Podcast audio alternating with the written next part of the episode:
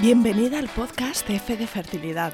He creado este programa para que tú y yo podamos escuchar diferentes historias, contadas en primera persona, sobre la salud sexual y reproductiva de las mujeres y las diferentes formas de crear una familia. No se habla suficiente de este tema, de cómo se vive la infertilidad, las pérdidas gestacionales, las técnicas de reproducción asistida, la medicación, el duelo genético, la crianza monoparental, la fertilidad LGTB, la decisión de vivir sin hijos, los comentarios del entorno, los obstáculos económicos, el estrés o el impacto que todo esto tiene en la relación de pareja. Este podcast cubrirá todas las experiencias sin prejuicios, los finales felices, los casos tristes que aplastan el alma y los que aún están en el limbo. Yo soy Isa, tu anfitriona en este podcast. No estás sola, de verdad. Encuéntrame en Instagram con la cuenta F de Fertilidad y escucha el podcast F de Fertilidad en Spotify, Apple Podcast, Evox o Google Podcast y suscríbete para no perderte nada.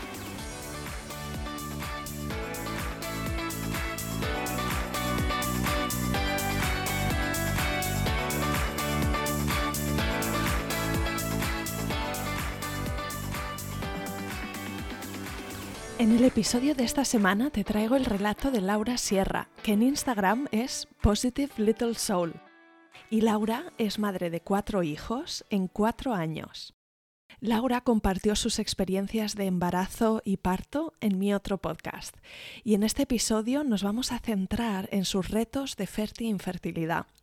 Laura hizo un primer tratamiento de reproducción asistida con la pública que le llevó al embarazo de su hijo mayor, Después pasó por un embarazo ectópico que requirió una cirugía y le extirparon una de las trompas de falopio. Quiso más tarde ampliar la familia y acudió a una clínica privada para otro tratamiento de fertilidad y en este caso se quedó embarazada de mellizos. Y su último hijo llegó por sorpresa en un embarazo espontáneo e inesperado. Un camino único y especial hasta formar una preciosa familia. No te adelanto más, aquí tienes el relato de Laura Sierra. Empezamos.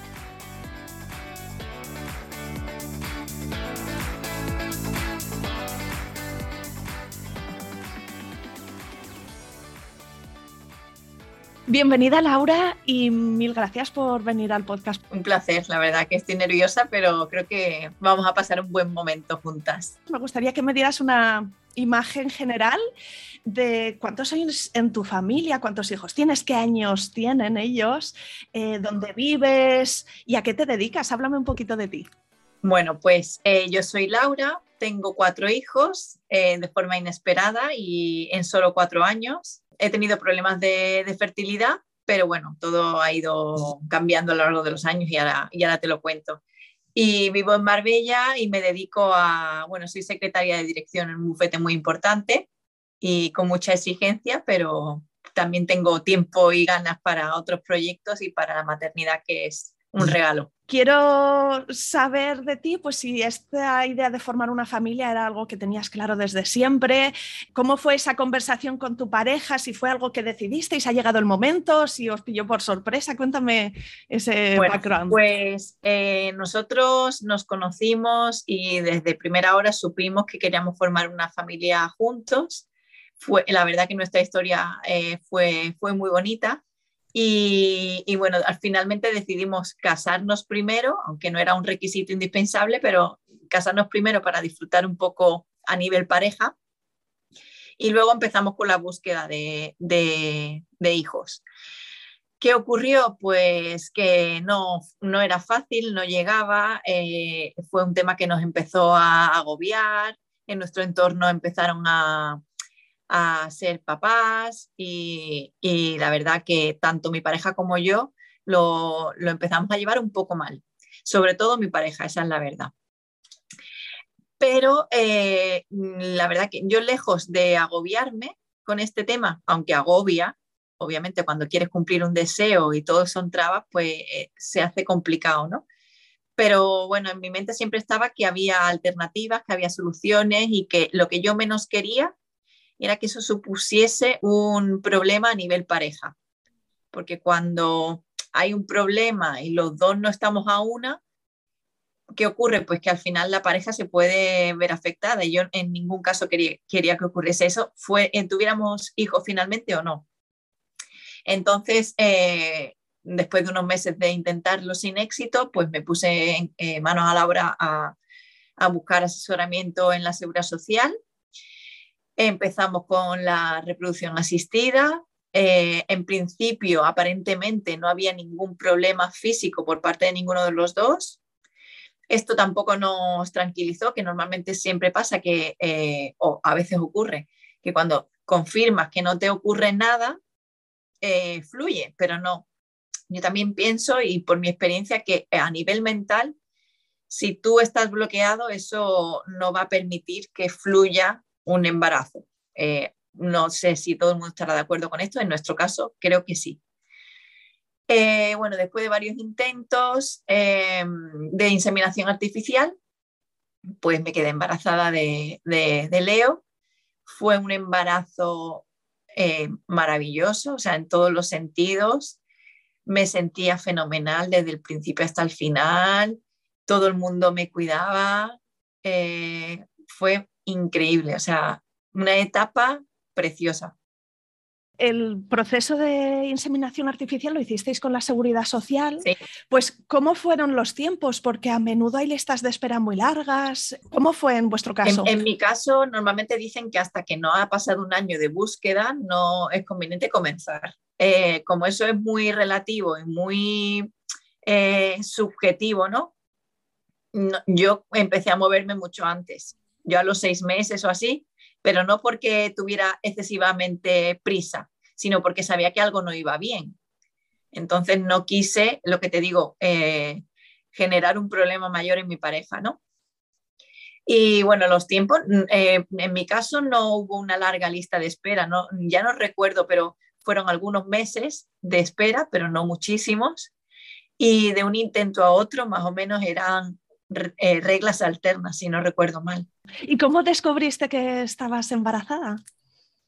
Pues en este caso fue mediante una analítica. Yo fui al, fui al hospital sin decírselo a nadie, ¿no? Que todo el mundo sabía que estaba la noticia al caer, pero yo quise eh, llevarlo sola, ¿no? Por decirlo de alguna manera.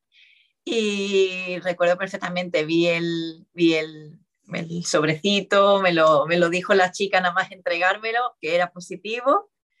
Y, y bueno, llegué a casa y, y se lo dije a Manuel, bueno, lo hice a modo sorpresa, le dije que íbamos a llamar a, un tío mío para felicitarlo, entonces pude grabar la reacción y fue muy, muy, muy, muy especial porque fue como la culminación a tanto sufrimiento, ¿no? Porque aunque ha pasado y, ya mm, parece que en lo malo se olvida, en realidad se pasa fatal, fatal, fatal, aunque mm, sean tres intentos que parecen pocos, pero son meses de espera, son muchos pinchazos, eh, el no sentirte capaz, el pensar que tienes un problema, en fin, que la mente no ayuda.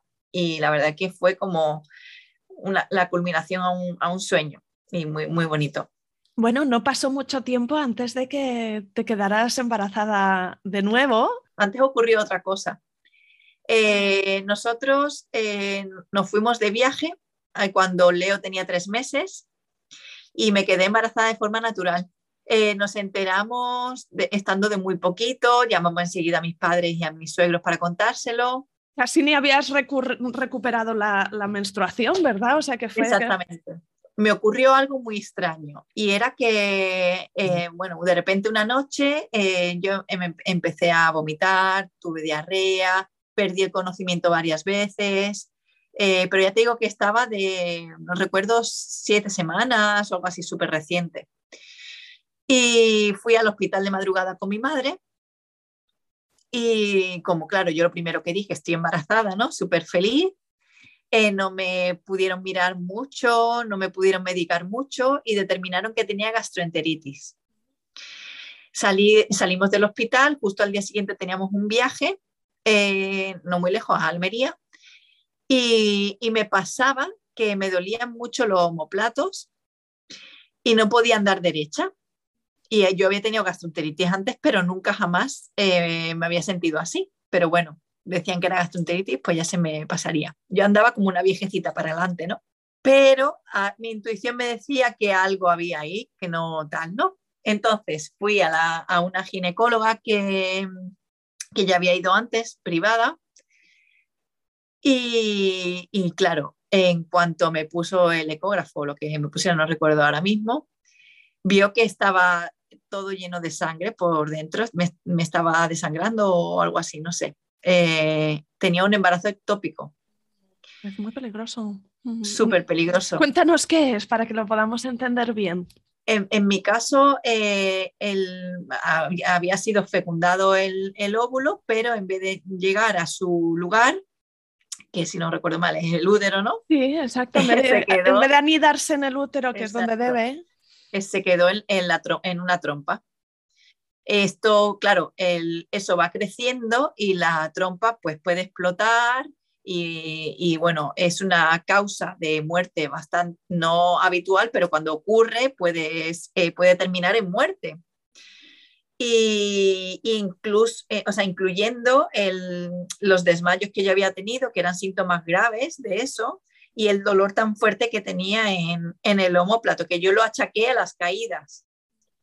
Pero no, es por la presión que se tiene, es una forma de sacar el, el dolor, según he ido averiguando después. Entonces, inmediatamente mm. eh, la ginecóloga nos derivó a, al hospital, me intervinieron de urgencia.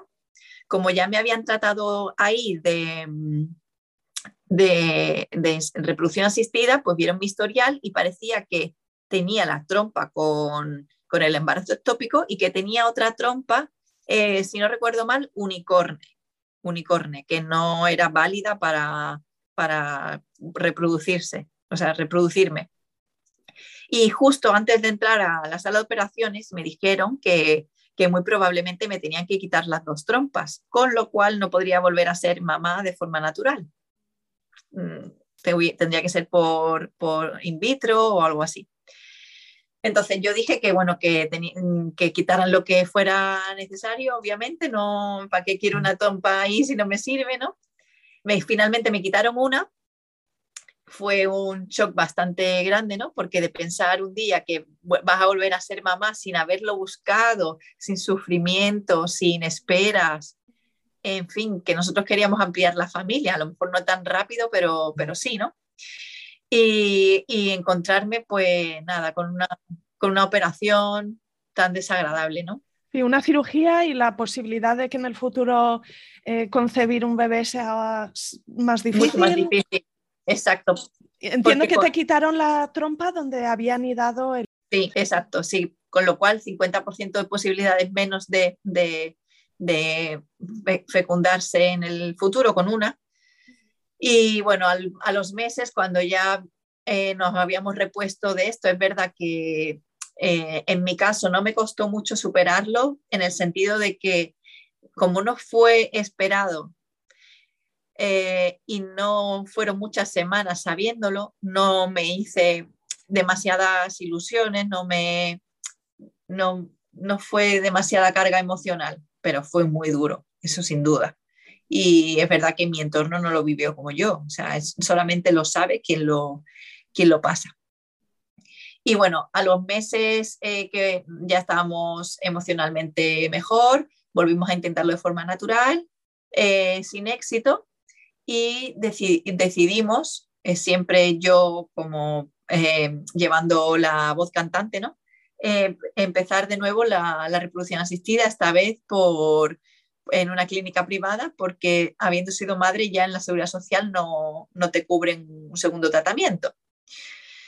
Eh, fueron dos intentos que no cuajaron y, bueno, aparte del, del desgaste económico, era también un desgaste grande emocionalmente y, y como ya había sido madre, pensé en la posibilidad de plantarme porque estaba siendo complicado a, todos los niveles, ¿no? No sé cómo será en el resto de casos, pero eh, la reproducción asistida es un, camino que se lleva en solitario, pero muy en solitario, eh, porque ni siquiera tu pareja, por más implicado que esté, creo, te, comprende, ¿no? Así lo sentí yo, ¿no? Porque era como una carga emocional grande. Eh, pincharse y tomarse esa medicación es, es lo que menos se parece a, a tener relaciones.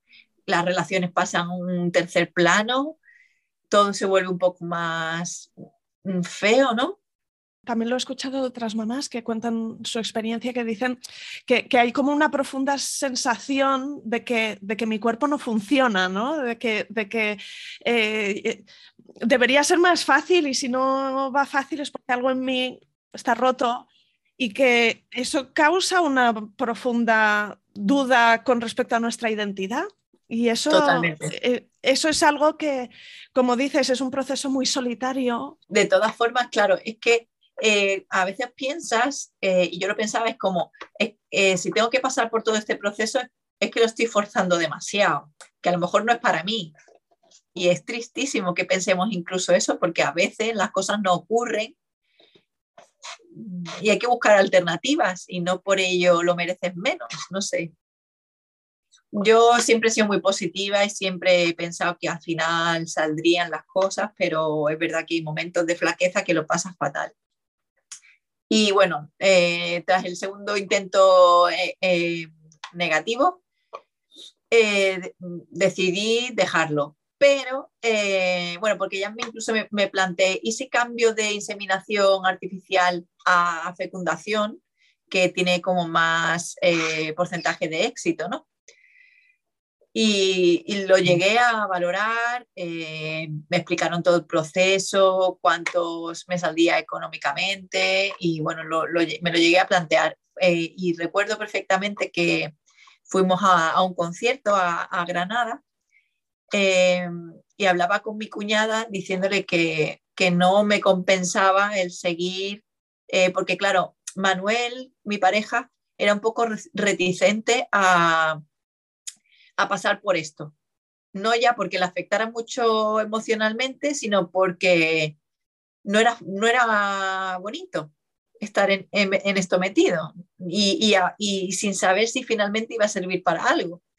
Entonces yo sentía que eh, la pelota estaba en mi tejado. Si yo quería intentar una vez más, bien, y si no, pues no íbamos a quedar como estábamos por el momento. Entonces, eh, después de este viaje, dije, bueno, lo intento una vez más y si no, lo dejo eh, por ahora y por mucho tiempo, ¿no? Necesito centrarme en lo que sí tengo, que era un hijo de un año, creo, o año y medio, no recuerdo, y también con mi pareja, en fin, pensar en lo que sí tienes, que eso suele ocurrir mucho, que te centras solo en la reproducción asistida y desatiendes todo lo demás. Y y tampoco es la mejor manera de, conseguir un bebé, ¿no? Pensando solamente en ese tema. Entonces, eh, intentamos de, por, la, por tercera vez eh, con reproducción asistida y el mismo día que, se declaró el estado de alarma, ya no permitían visitas presenciales y todo eso, eh, me llamó el ginecólogo que tenía, bueno, que tenía resultado positivo. Bueno, sería una alegría Sí, porque yo ya me había, yo ya había trabajado para hacerme el cuerpo de que iba a ser que no. Entonces, eh, increíblemente, eh, no me lo esperaba. O sea, era como, ¿en serio? O sea, yo ya había aceptado la derrota, ¿sabes? Y bueno, fue muy, muy emocionante y ahí estaría pues lo típico, cuando se da el positivo creo que se cuentan cuatro semanas, ¿no?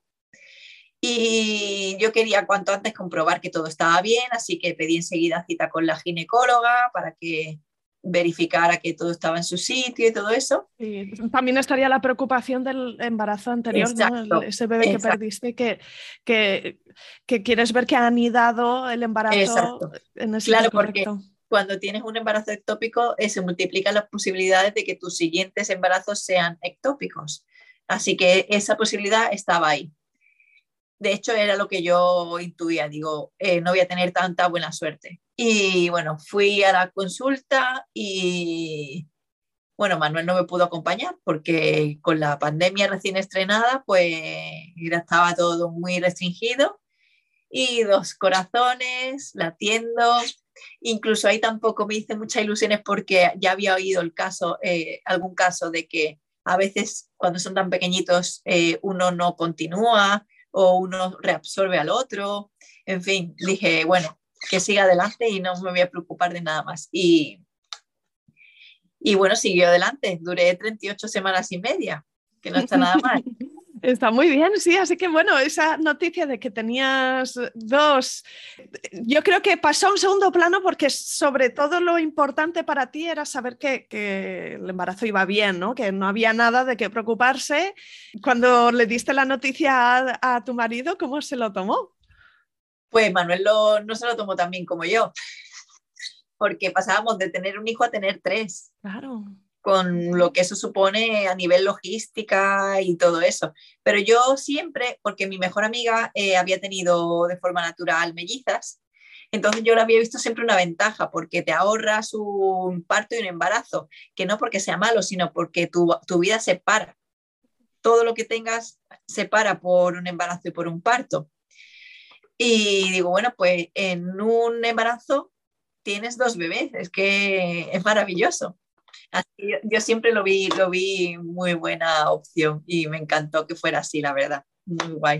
Laura, ¿y qué tipo de eh, gemelos o mellizos son? Son bicoriales biapnóticos. O sea, tenían dos bolsitas y dos, o sea, totalmente separados. Del, de los tipos de embarazo gemelar, el que menos riesgo tiene. No comparten nada, ni placenta ni bolsa. Y bueno, ya erais una familia de, cinco, familia numerosa, pero todavía no estaba completo porque poco después, una vez más, pasó poco tiempo y, mm. te volviste a quedar embarazada. Así que cuéntame eh, la historia de, tu último hijo, de tu último fichaje. Pues, a ver, lo increíble de esto es que... Em, bueno, me vino la regla, pero una regla así un poco rara, ¿no? Una, vez pasada la cuarentena y demás, de los mellizos, digo. Y, y bueno, yo no estaba pensando en, en, volver a quedarme embarazada, ni muchísimo menos, ni teníamos tiempo para pensar en esto, nada, nada, absolutamente. Eh, y bueno, mi, mi, mi meta era confirmar que yo me estaba recuperando bien por dentro, ¿no? Por la cesárea y por ser gemelar. Entonces yo pedí una cita con mi médico de cabecera para ver si me podía derivar al ginecólogo y que me revisaran. Me dijo que salvo que me doliera algo, no me iban a, derivar, pero que bueno, que igualmente pues me iba a mandar una analítica. Eh, me mandó una analítica, creo recordar que esto fue en marzo, ¿vale? Eh, yo di a luz en noviembre, final de noviembre. Eh, y en marzo me mandan la analítica, me llama, eh, creo recordar a principios de abril para darme el resultado, me dice, eh, tienes la prolactina un poco alta, pero como acabas de ser mamá es normal. Vale. Todo, todo cita telefónica, ¿vale? No, no había mucho más ahí. Eh, entonces yo seguía haciendo mi vida, empecé los, los hipopresivos, yo dándole muchísima caña porque me quería recuperar cuanto antes. Y llegó un momento eh, pocas semanas antes de incorporarme a la oficina, eh, en el que yo me sentía hinchada, ¿no? Pero lo típico cuando te comes a lo mejor un plato de lentejas, ¿no? Algo así que dice, uff, ¿cuánto he comido, ¿no? Y tenía la barriga hinchada. Y es verdad que me tumbaba boca arriba para el tema de los hipopresivos y tenía como un poco durito lo que es la parte de abajo, pero yo volví a lo mismo. Yo, yo pensaba que es que no me estaba recuperando bien del, embarazo gemelar, que todavía los órganos no se habían recolocado porque acababa de parir prácticamente. Total, que eh, esto fue eh, en mayo, cuando yo ya empiezo a verme la barriguita, no modo embarazada, sino hinchada, después de comer o por las noches. Y ni se te pasó por la cabeza que pudiera ser un embarazo. No, no, no, no, no, no, O sea, mm, mm, jamás, jamás se me pasó por la cabeza, fíjate. Total, que yo seguía dándole vueltas a qué me estaba pasando, porque yo eh, me estaba recuperando bien, pero ya no. Entonces, no sé, no, total. Que antes, el día de antes de volver a la oficina, eh, dije, bueno, pues ya que no me derivan al ginecólogo de seguridad social, pues voy a la ginecóloga y que me revise y que me diga si está todo bien. Fui sola por el tema de la pandemia y veo a un bebé de 19 semanas, su espaldita, eh, y me quedé flipando, o sea, flipando, porque yo lo que pensaba que me iba a decir, que a lo mejor había hecho un sobreesfuerzo con los hipopresivos y que algo se había quedado por fuera, no lo sé, pero jamás me imaginé que pudiera ser un embarazo y menos de 19 semanas, o sea, flipé, flipé. O sea, que te fue a hacer una ecografía para revisarte el útero y encontrasteis ahí un, un, kit de sorpresa. Sí. 19 semanas significa, bueno, pues la mitad del embarazo lo habías pasado ya. ¡Qué sorpresa! ¿Cómo fue la llamada a tu pareja? Ese día estábamos enfadados y le llamé para que viniera. Le dije, ven, ven corriendo pero él pensaba que estaba en casa de mi madre. Él sabía que yo tenía cita en el ginecólogo, pero el, ginecólogo y mi, la casa de mi madre estaban puerta con puerta. Eh, le dije, ven a casa de mi madre ya, ya. Bueno, vino, le dije que entrara a lo que es a la consulta y vio, y la ginecóloga le dijo lo que estaba pasando y se puso blanco. Fue un shock, o sea, él lo, lo llevó peor que yo porque yo empecé a reírme y él él se quedó blanco, pasmado, no sabía cómo gestionarlo, porque claro, ya no eran tres, eran cuatro, con todo lo que eso supone a nivel logística y todo. Y claro, yo al día siguiente me incorporaba a la oficina y otra vez volver a dar explicaciones, volver a darme de baja muy pronto. Fue un shock increíble, increíble increíble. Dices en, tu web que, siempre has sido una persona positiva. ¿Cómo, ¿Cómo, te ha ayudado esa positividad a gestionar los malabarismos de tener cuatro hijos? Yo creo que mi filosofía de ser así tan positiva eh, me ha ayudado eh, a unos niveles que ni siquiera yo sé, pero porque yo siempre pienso eh, primero, que siempre hay una salida, ¿no? O una solución y que hay cosas que no dependen de mí y contra las que no puedo luchar y eso hay que asumirlo, ¿no? Desde primer, desde primer minuto, pero a nivel salud y a nivel de la vida, ¿no? Hay que eh, afrontar lo que, lo que viene como viene y buscar soluciones. Y pues cuéntanos, Laura, ¿dónde podemos encontrarte para seguirte la pista? Si queremos saber más de ti, ¿cuáles serían las plataformas mejores para contactar donde, donde más, donde más comparto y a diario eh, es en el perfil de Instagram que se llama Positive Little Soul, es pequeña alma positiva en, inglés, y luego la web es igual, eh, positivelittle.soul.com.